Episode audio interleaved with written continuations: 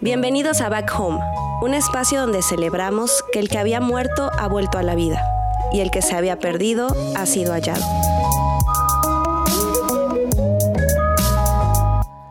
Hola a todos y bienvenidos a Back Home. Gracias por estar escuchando este episodio. Les cuento que fue uno de, los, de esos episodios que cuestan mucho trabajo grabar. Lo intentamos tres veces. Una disculpa anticipada por el audio, no va a ser el mejor, pero ya no lo quería volver a grabar porque cuando me di cuenta ya ya habíamos, o sea, ya había pasado días, de hecho. Y la conversación me parece que es muy valiosa, entonces ya no quise pedirles una vez más a David y Ariel que, que se tomaran el tiempo. Gracias a todos los que están apoyando, gracias amigos por todo su apoyo, gracias por sus buenos deseos, gracias a, todos aquellos que me están escribiendo en redes sociales, haciéndome comentarios, preguntas.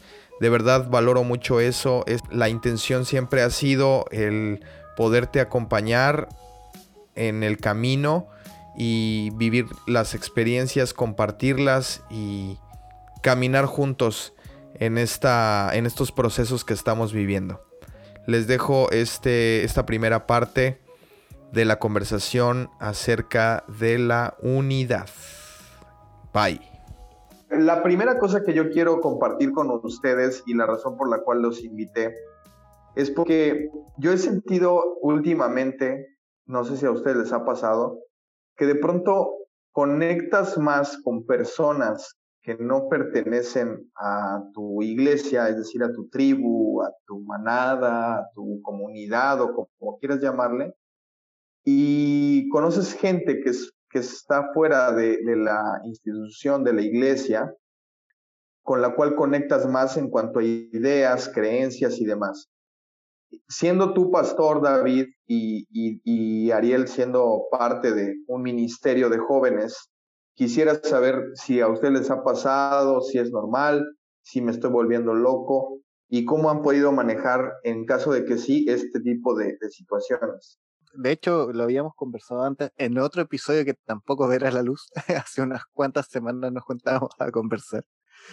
y, y salió el tema de que justamente a veces nos sentimos incluso incómodos dentro de nuestras propias comunidades porque hay, no quiero llamar solo doctrina, sino que hay costumbres, digamos, o enseñanzas que, que nos incomodan, que, que no la consideramos correcta muchas veces, o que pensamos distinto, ni siquiera que no la consideremos correcta, a veces pensamos distinto de lo que se enseña, tenemos distintas interpretaciones, y, y sí, es, complejo ver que muchas veces eh, se encuentra más amor afuera que dentro de, algunas iglesias, que a veces se encuentra más comprensión y más acompañamiento, más eh, bondad, más misericordia en, en una ONG que en una iglesia. Entonces ahí eh, hay, hay ciertas cosas que, que son por lo menos una piedra en el zapato, unas cosas que nos incomodan y que, que nos hacen replantearnos muchas, muchas veces lo que creemos o lo que decimos profesar, por lo menos. Creo que como dice Ariel, ¿no? Todos atravesamos por momentos donde logramos encontrar una aceptación más grande fuera de nuestra tribu, pero creo que eso es parte natural del ser humano, ¿no? Creo que en algún momento llegamos a, crear la idea de que una tribu debe ser uniformidad en lugar de unidad. Y creo, que ahí es donde fallamos los seres humanos, no solamente en cuestión de iglesia, sino en general, ¿no? Eh, en la familia las discusiones más grandes son por política, ¿no? Porque no todos le van al mismo partido, no todos piensan igual. Incluso yo conozco familias donde irle a un equipo distinto de fútbol ya causa una división familiar eh, grande, es como de, o sea, ¿en serio? Porque, porque hemos llegado a, este punto donde pensamos que para poder formar una tribu necesitamos uniformidad de pensamiento. Sin embargo, una tribu fuerte se logra construir cuando hay diversidad de pensamiento con unidad para trabajar, para colaborar, para avanzar. Entonces, yo me he dado cuenta que como iglesia hemos, hemos creado este paradigma, esta idea de que lo que nos va a hacer fuertes es la uniformidad cuando en realidad lo que nos va a hacer fuertes es la unidad. Entonces, a, mí me asombra, ¿no? Yo, yo recuerdo que hubo, hubo, un tiempo en el que sí me sentía muy fuera de, de, de, la tribu de iglesia, porque era como, pienso súper diferente, o sea, eh, nadie más piensa igual, igual que yo, aún aquellas personas que, llegan a tener un pensamiento un poco más progresista dentro de la iglesia a la que formo parte, y no solamente formo parte, sino que soy parte del equipo pastoral, eh, eh, no, no, piensan igual que yo, y era como de, ¿seré yo el bicho raro aquí? Y un día llegué a la conclusión, sí, sí, soy el bicho raro, pero al final de cuentas, no por ser el bicho raro voy a dejar de formar parte de, porque la tribu no se trata de uniformidad, sino de unidad. Y la unidad solo puede existir cuando hay diversidad de pensamiento. Entonces, eh, yo llegué a esta conclusión donde no se trata, lo más importante no son las ideas, lo más importante son las personas y es la relación que vas formando con las personas. Ahora, las ideas influyen, sí, pero, pero yo creo que las ideas debemos de irlas llevando al segundo plano. Entonces, cuando yo logré como asimilar esta parte, pude como reconciliarme con, con esta sensación donde sentía que no pertenecía al volver a sentir que soy parte de, ¿no? Y, no solamente con la iglesia me pasó, no me pasó igual con, con, algunos familiares, con algunos amigos que tal vez había descuidado la relación de amistad, con, con algunos espacios de trabajo, darme cuenta que no es uniformidad, sino unidad. Y la unidad está en la diversidad de pensamiento. Hace rato estabas mencionando, David, una frase que tengo aquí anotada. Dijiste, acciones sobrepasan las ideas. Ajá. ¿A qué acciones te refieres con, con es, que, que sobrepasan nuestras ideas? Porque, siempre hablando de, del contexto iglesia. Sí, a, las acciones que me refiero son, son las acciones de ah, servicio y amor a mis semejantes. Por ejemplo, eh, ahora que fue la pandemia, ¿no? Eh, hubo muchas personas que perdieron su trabajo y, había quienes seguíamos teniendo trabajo y tenemos la posibilidad de dar una despensa a una familia que no tenía trabajo. Entonces tal vez esta familia tiene ideas teológicas distintas a las mías, pero a final de cuentas la acción de yo poder dar una despensa a esta familia está por encima de las ideas. Al, mismo tiempo, ¿no? Hay, hay, una, hay algún momento en el que tal vez yo estoy en una crisis emocional y hay alguien que sabe que estoy en una crisis emocional, que tiene ideas teológicas distintas a las mías, pero me hace una llamada telefónica de, hey amigo, ¿cómo estás? ¿Qué pasó? ¿Cómo puedo ayudarte? Simplemente aquí estoy para escucharte. Esa acción sobrepasa nuestras ideas. Teológicamente podemos pensar distinto, pero las acciones van más allá. Y a, mí mi relación con mi papá me ayudó mucho a entender esto, ¿no? Porque mi papá y yo somos eh, polos opuestos teológicamente hablando y, en muchos otros aspectos. Eh, entonces, darme cuenta que que al final de cuentas, aunque pensamos diferente, podemos tomar un café juntos, aunque pensamos diferente, dirigimos una iglesia juntos, aunque pensamos diferente, tenemos algunas cuestiones de trabajo, de negocios juntos, porque, porque las ideas no están regulando nuestra relación, sino nuestras acciones regulan nuestra relación y compartimos nuestras ideas aunque son distintas. Entonces, a eso es a lo que me refiero, que acciones van por encima de ideas. A ver, una de las cosas importantes eh, dentro de, de nuestra creencia poder ser transversales. Eh, uno de los fundamentos, bueno, yo participo en dos comunidades de fe actualmente. Una es mi iglesia local donde, donde me relaciono, digamos, físicamente con, con los hermanos, donde puedo estar cerca. Y una comunidad, digamos, un poco virtual, que es eh, de, a lo largo de todo Chile. Eh, y uno de, las, de los fundamentos de esta última es la transversalidad. Finalmente es tan importante poder saber comunicarnos y entregar información a otras personas y poder recibir de ellas e ir creciendo juntos. Eh, a veces nos sentimos casi como extraterrestres en la Tierra. Esta, esta separación del mundo, este, como decía hace un rato, el mal uso de este versículo de somos separados del mundo y nos separamos del todo y prácticamente vivimos en la estratosfera en una burbuja. Y no es así. O sea, tenemos los mismos problemas que las personas que están afuera, sufrimos las mismas, las mismas cosas, vivimos bajo los mismos gobiernos, tenemos las mismas situaciones. O sea, quizás algunos tendrán una situación un poco más acomodada, algunos que quizás tienen la suerte, por decirlo de alguna forma, de haber eh, nacido en un, en, un, en un hogar cristiano que le enseñaron a tomar mejores decisiones, porque no en todos los hogares cristianos se le enseña a tomar mejores decisiones y, tienen una vida un poco más próspera, un poco más tranquila, un poco más austera. Pero, men, ¿qué estamos enseñando? ¿De qué, de qué nos estamos nutriendo?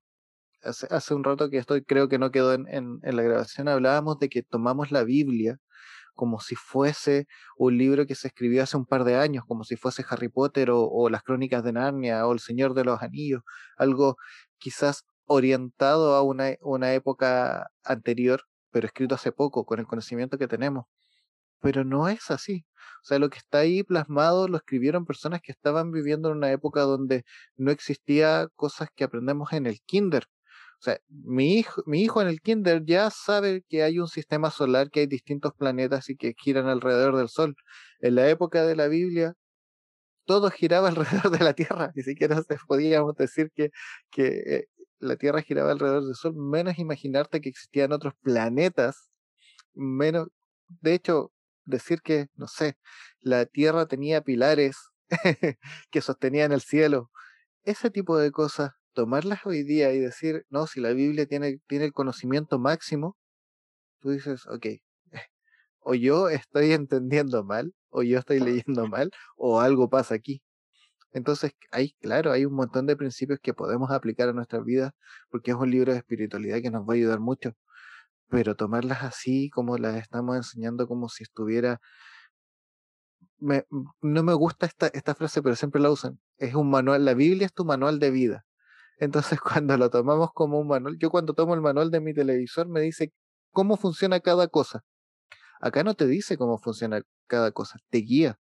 Entonces empezamos a chocar y a separarnos de todo y, y esa transversalidad se pierde, porque asumimos incluso nuestros propios lenguajes, nuestras propias ideas.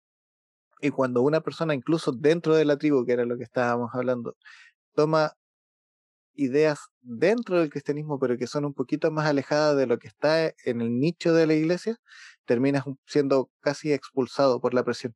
Sales como, como cuando presionas dos pelotas y, y sale expulsada una por la presión de, de las otras.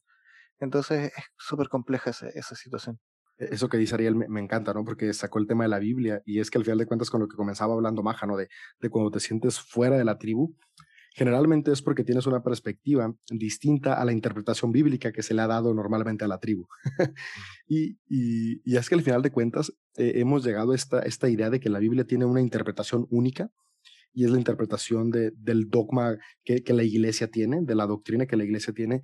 Y, si no se abraza, es como de no perteneces a la tribu, ¿no? No eres parte de, si, si no crees todo esto, no, no puedes ser parte. Y, y, esto es algo reciente, o sea, ni siquiera es, ni siquiera es de los orígenes de cuando se escribió la Biblia, ni siquiera es de los orígenes de Jesús, que es la figura central de, de la fe que profesamos, ¿no? Eh, a mí me llamó mucho la atención en mi búsqueda de, de, espiritualidad, hubo un, un, punto de crisis de fe donde me cuestioné todo y en, esa, en ese punto de cuestionamiento empecé a, a buscar estudiar los orígenes de lo que creía y los orígenes del libro que le daban sustento a lo que creía. Y, me sorprendió mucho darme cuenta cómo Jesús formaba parte de una cultura que debatía los escritos espirituales. Nosotros leemos en, el, en, en, el, en los evangelios que, que, él discutía con los fariseos y, pensamos que era una discusión enojada o una discusión donde Jesús quería demostrarles que estaban mal. Pero no, no, no, no. Lo, que Jesús estaba haciendo era lo que se hacía el día a día para aprender. Para los judíos de la escuela fariseica, que es a la que perteneció Jesús en la época del, del siglo I de nuestra era, lo normal o lo necesario para tú poder aprender era ponerte a discutir tu interpretación de la Biblia y había una, eh, había una eh, baraja abierta para múltiples interpretaciones. Cada rabino en su escuela tenía su propia interpretación de la Biblia y debatían entre ellos porque era la forma de fortalecer y de ir descubriendo.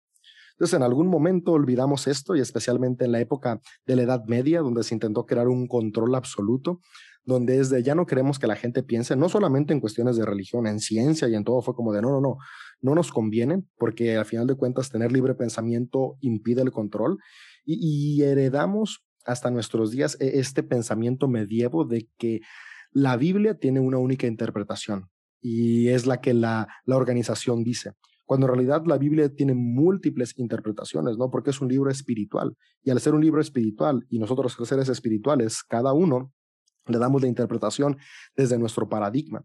Entonces, el, ir abriéndonos a este aspecto, creo que, creo que nos permite ir creando comunidades cada vez más homogéneas, digo, menos homogéneas y donde hay más unidad y no eh, uniformidad, como mencioné hace rato, pero creo que es, que es el reto ahí rompiendo y creo que es parte de, del boom que está comenzando a suceder ahorita, la mecha se prendió, que, que tanto se habla, ¿no? Que es la de construcción, porque justamente de construir es esto, darte la oportunidad, es, es una, una estrategia para repensar algo que ya estaba ahí. Estamos repensando los textos bíblicos, estamos repensando la espiritualidad, no como un acto de rebeldía, sino como un acto de búsqueda, un acto de darle sentido a aquello que creemos y aquello en lo cual estamos eh, inspirando nuestra vida.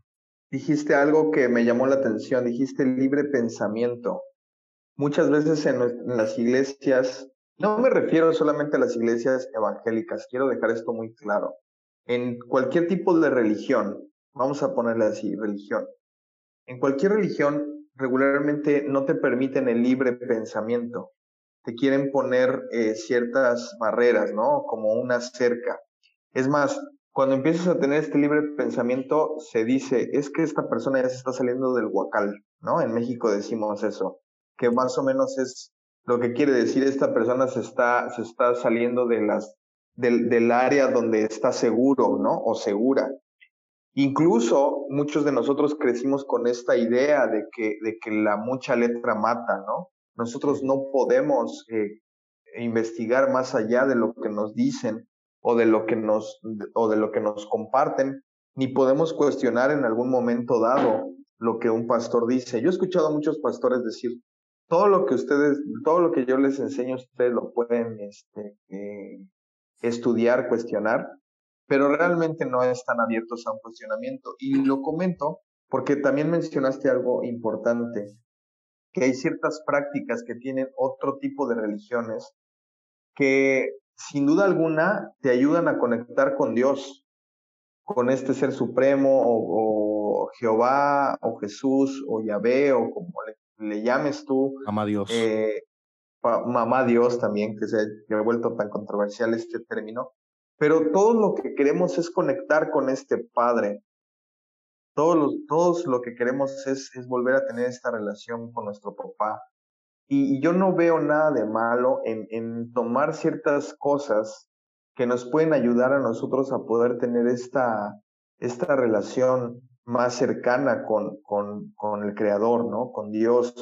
Y, y, y, eh, tenías tú por ahí una anécdota de, justamente del budismo, David, que me gustaría que nos compartieras porque, repito, en, el mismo, en la misma línea de pensamiento de, no sentirse parte de la tribu, yo quiero que poder invitar a todos a reflexionar y no, y no es una invitación a, a vete de esta tribu o, o salte de tu iglesia, sino más bien a está bien que tengas un pensamiento crítico. Está bien que te preguntes lo que, o sea, que te hagas preguntas.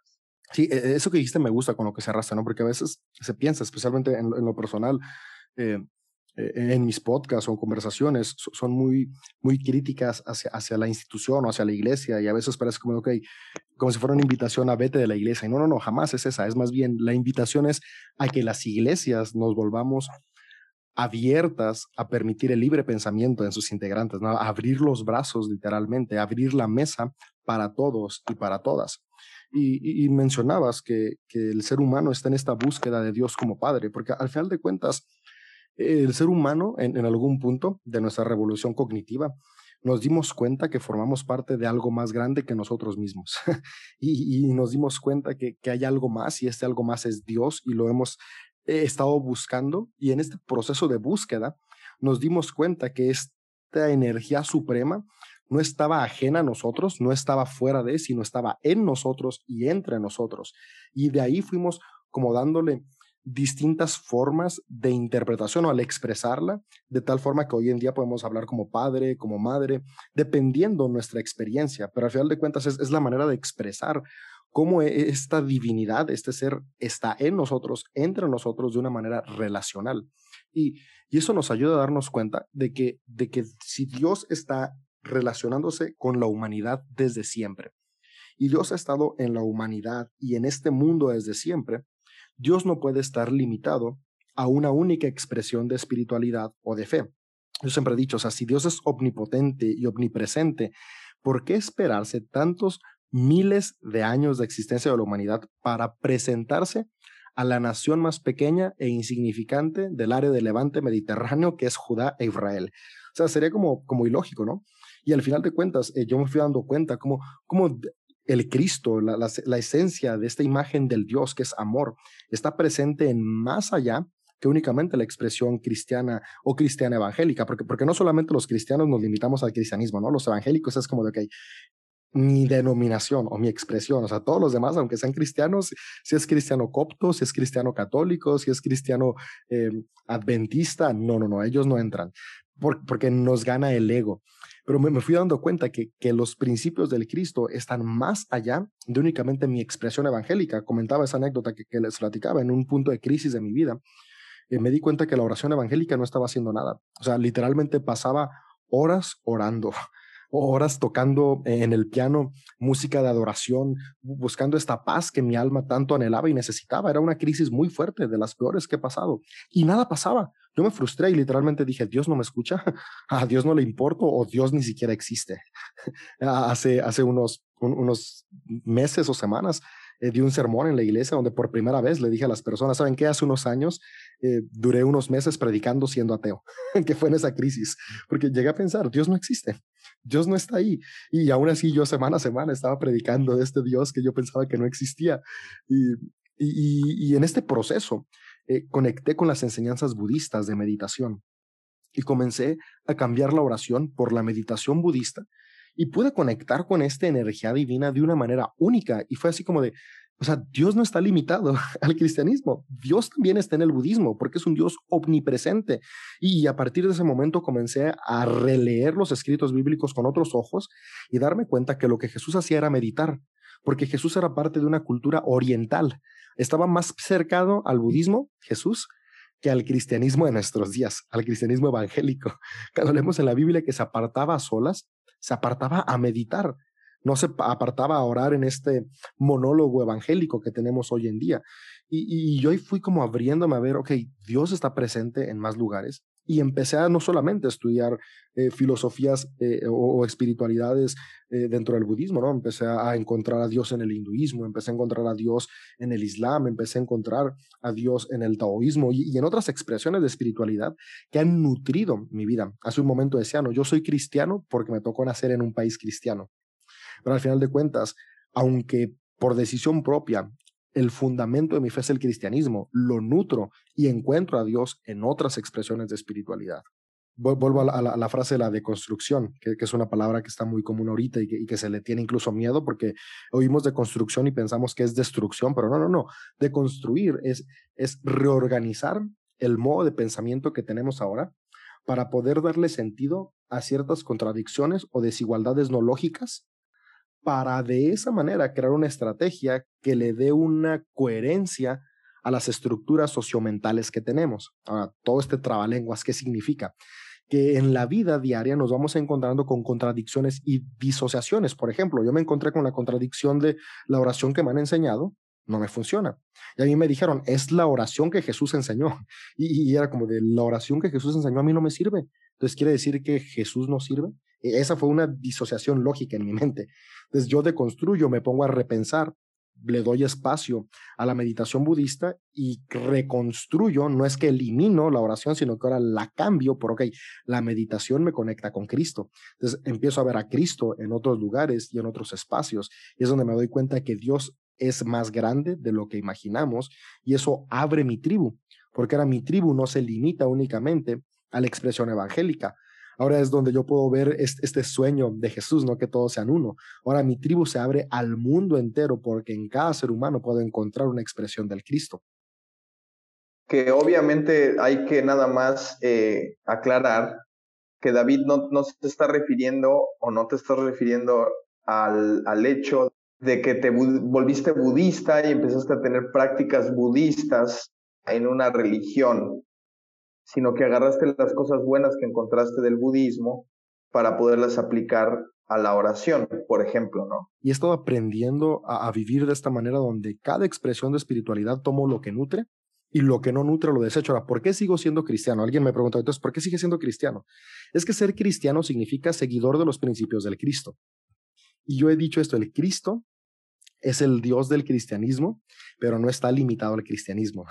el Cristo es esta imagen de Dios que está en otros lugares. Por eso soy cristiano. No soy evangélico, o sea, en buen plan, o sea, si me preguntan, ¿eres evangélico? No, no soy evangélico, pero sí soy cristiano, porque sigo los principios del Cristo que están presentes en las distintas expresiones de espiritualidad que han pisado este planeta Tierra. Igual, no todo es el Cristo, pero en todo está el Cristo una discusión que podría ser hasta filosófica, porque finalmente esto de definir a Dios como nosotros, que, es lo que, lo que finalmente nos separa en denominaciones y en todo este tipo de cosas, eh, o sea, nosotros predicamos un Dios eh, eh, infinito y omnipotente y lo terminamos limitando en nuestros conceptos. Entonces, al final, más allá de, de las prácticas y todo eso, el, podría decir que más que definir o aprender qué es Dios, Dios se vive el día a día con las personas. O sea, cuando Jesús eh, nos da el, mandamiento más importante, dice que el mandamiento más importante es amar a Dios y a tu prójimo como a ti mismo, los pone a, a la par. O sea, la mayor expresión del amor de Dios está en tu prójimo, está en poder darle al otro, en poder relacionarte. Insistimos en, eso, en, el, amor relacional.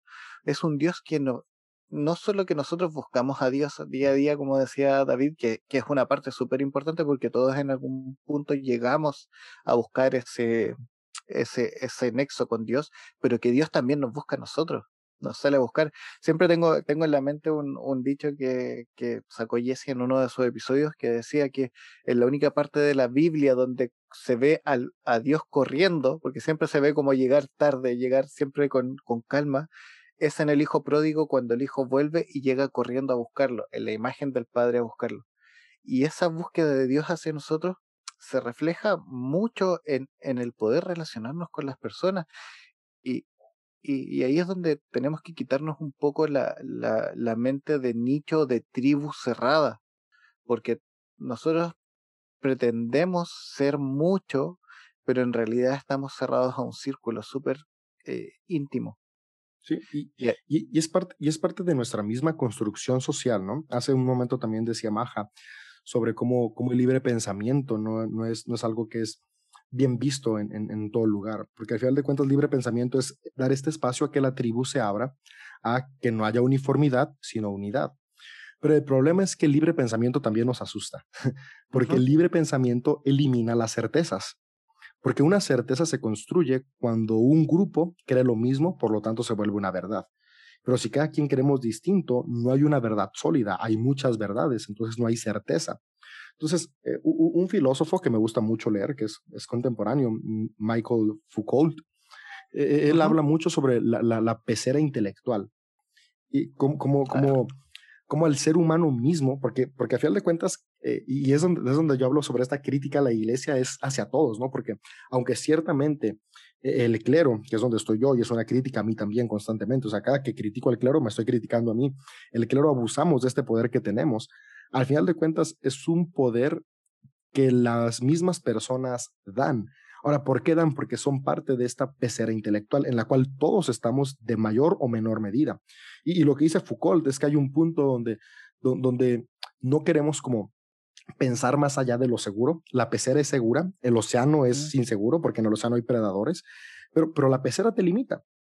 Entonces, a veces preferimos estar limitados en pensamiento, pero eso nos mantiene seguros que ni salir al vasto mar y tener una opción vasta de posibilidades, pero saber que hay inseguridades. Entonces, ahora al final de cuentas eso es parte de las realidades imaginarias, ¿no? Porque son certezas imaginarias, no son certezas reales. Sí, eso te iba a comentar, eh, esas certezas son falacias. Al final, claro, 100%. Son, son verdades que se sustentan en que muchos creemos lo mismo. Pero eh, eh, en un ejemplo súper básico para que se entienda lo que estamos diciendo, es que si tú vas hace mil años atrás, la gente creía que la Tierra era plana. Bueno, hoy día todavía hay gente que lo cree. Cambiemos el ejemplo. Jacob. eh, lo que decía hace un, hace un rato, creíamos que el, todo giraba alrededor de la Tierra y no la Tierra alrededor del Sol. Y todos estaban de acuerdo, y era la verdad porque todos estaban de acuerdo. Y eso es una falacia. Pensaban que era una, una verdad absoluta porque todos creían lo mismo. Pero no porque mucha gente crea algo significa que es una verdad. Al final, el conocimiento va en evolución. Vamos conociendo cada vez más y nos vamos parando sobre los hombros de los que están más atrás. Entonces, eh, muchas veces nos cerramos a, este, a esta falacia y decir, eh, ahí está la eterna pelea del, del calvinismo con los, con los eh, arminianos. de que si la salvación se pierde o no se pierde, porque hay una certeza que ya estamos todos nosotros seguros que la vamos a tener esa salvación, porque todos nosotros creemos lo mismo. Y los universalistas nos vamos al otro lado, ¿no? Donde todos estamos salvos y ya no hay Exacto. Otra certeza imaginaria más. Y, y, cómo tenemos esa certeza, ¿no? Porque yo lo leí aquí y, y David también lo cree y Nader también lo cree y, así nos vamos y, no llegamos nunca a un punto. Y lo único que sí es cierto es que nadie sabe lo que pasa del otro lado. claro, no, y además, además, este, dice un dicho por ahí, ¿no? Que una mentira dicha varias veces se convierte en una verdad.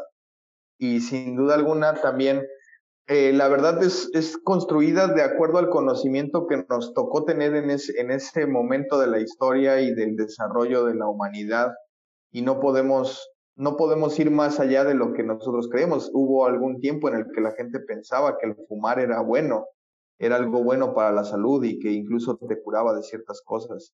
Entonces, bueno, ya se ha demostrado que no, igual que el cannabis ahora ya es algo visto de manera normal, que no vamos a entrar en ese tema, pero cada vez va evolucionando más el conocimiento. Yo quisiera aterrizar solamente con dos cosas. La primera es, uno, si tú eres esa persona que en tu iglesia, en tu tribu, en tu comunidad, no te sientes parte de por tener un pensamiento crítico, por tener ideas que en, dentro de iglesias se, se dicen un poco raras, eh, tratando de descubrir la verdad o tratando de, no, no, no, no, no de descubrir la verdad, sino de conectar mejor con Dios. No está solo, habemos muchos que estamos en este proceso. Eh, Ariel y yo recientemente, creo que David ya de más tiempo, y conocemos a otras personas. Y la segunda cosa es eh, y la, la, otra es una invitación más bien a aquellas personas que, que no quieren romper con el status quo de las cosas y que quieren simplemente seguir, puedan hacer estas preguntas, tener un pensamiento crítico, por qué creen lo que creen, eh, eh, en base a qué es, es, lo que realmente sustenta lo que, lo, que, lo que ustedes han construido como una creencia. Y no queremos, desde ningún punto de vista, invitarte a que dejes la iglesia para nada, ni es una invitación a que, a que cuestiones tu fe, eso es un viaje que cada quien decide tomar en un momento determinado, sino más bien es a ampliar nuestro, nuestro horizonte, ¿no? A, a poder eh, dejar que otros pensamientos entren. Van a haber muchos en los que estés de acuerdo, van a haber otros en los que no, pero que podamos abrirnos a otras cosas, porque al final de cuentas, si somos la luz, del mundo, si somos estos sacerdotes, si somos esta sal que dice la Biblia, tendríamos que tener ese nivel de, de poder aceptar y poder escuchar a otros que tienen pensamientos diferentes a los nuestros y que tienen maneras distintas de ver las cosas como nosotros las vemos. Así es que eso me gustaría dejarlo así claro. Para terminar, eh, si me pudieran dar la, algunas palabras finales para ya cerrar este episodio que creo que va a dar, este tema da para que podamos hacer una segunda parte, pero no me gustaría que lo dejáramos tan largo, entonces si pudiéramos dar algunas palabras finales.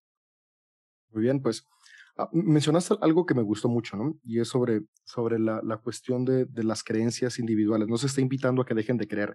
E, eso a mí me encanta aclararlo al final de cuentas, la invitación de, todo este proceso de ser libre pensante es a creer por convicciones propias y no a creer lo que alguien más cree. Creo que eso es lo que, lo que nos ha pasado, ¿no? Abrazamos la creencia de alguien más y no tenemos nuestras propias creencias. Una vez más, citando otro filósofo, que es Emmanuel Kant, él, hablaba sobre la, la, mayoría y la minoría de edad intelectual. Eh, y ser niño es muy fácil Eh, yo hay días donde veo a mis hijas y digo, ay, extraño eso, ¿no? Eh, no te preocupas por nada, eh, tú nomás juegas y, incluso cuando eres adolescente, ¿no? Cuando me preguntan tu, etapa favorita, la adolescencia, porque seas un desmadre y las consecuencias eran mínimas, ahorita haces lo mismo y las consecuencias, pero pintan para largo, ¿no? Pero, pero ser mayor de edad, aunque me, me responsabilizan, me da libertad. Entonces creo que a veces en lo intelectual y en lo espiritual nos sentimos más cómodos siendo menores de edad, es decir, dejando que otros decidan por nosotros, porque, porque da estas, este, espacio de seguridad, pero al final de cuentas no es mi convicción, no lo creo porque es mi convicción, lo creo porque le creo a alguien más.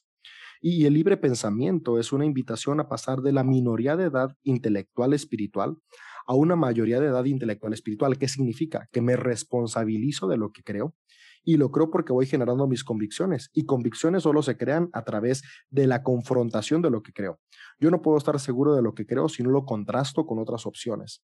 Entonces yo, yo animo a las personas ¿no? a, a esta apertura al libre pensamiento, a darse espacio, porque es la manera de solidificar convicciones, solidificar creencias, y si alguna creencia se mueve, quiere decir que nunca fue tuya, simplemente habías abrazado lo que alguien más decía. Y qué bueno que estás en el transición y en el proceso de ir descubriendo tus propias creencias, darnos cuenta que todos al final de cuentas, aunque creamos parecido, cuando se vuelven propias las convicciones, son únicas porque somos seres que interpretamos el mundo de una única manera y en la diversidad podemos construir con unidad mis palabras finales justamente vuelvo y retomo para que sea la tercera y la vencida. Eh, no los estamos invitando a dejar de creer. Eh, creo que lo importante es cuestionar qué crees. Lo importante es cuestionar, como dijo David, de dónde viene tu fe. No, no creer lo que, lo que otro te prestó. Si bien hay, hay ocasiones donde quizás una fe prestada nos pueda servir, no es una, un camino para toda la vida.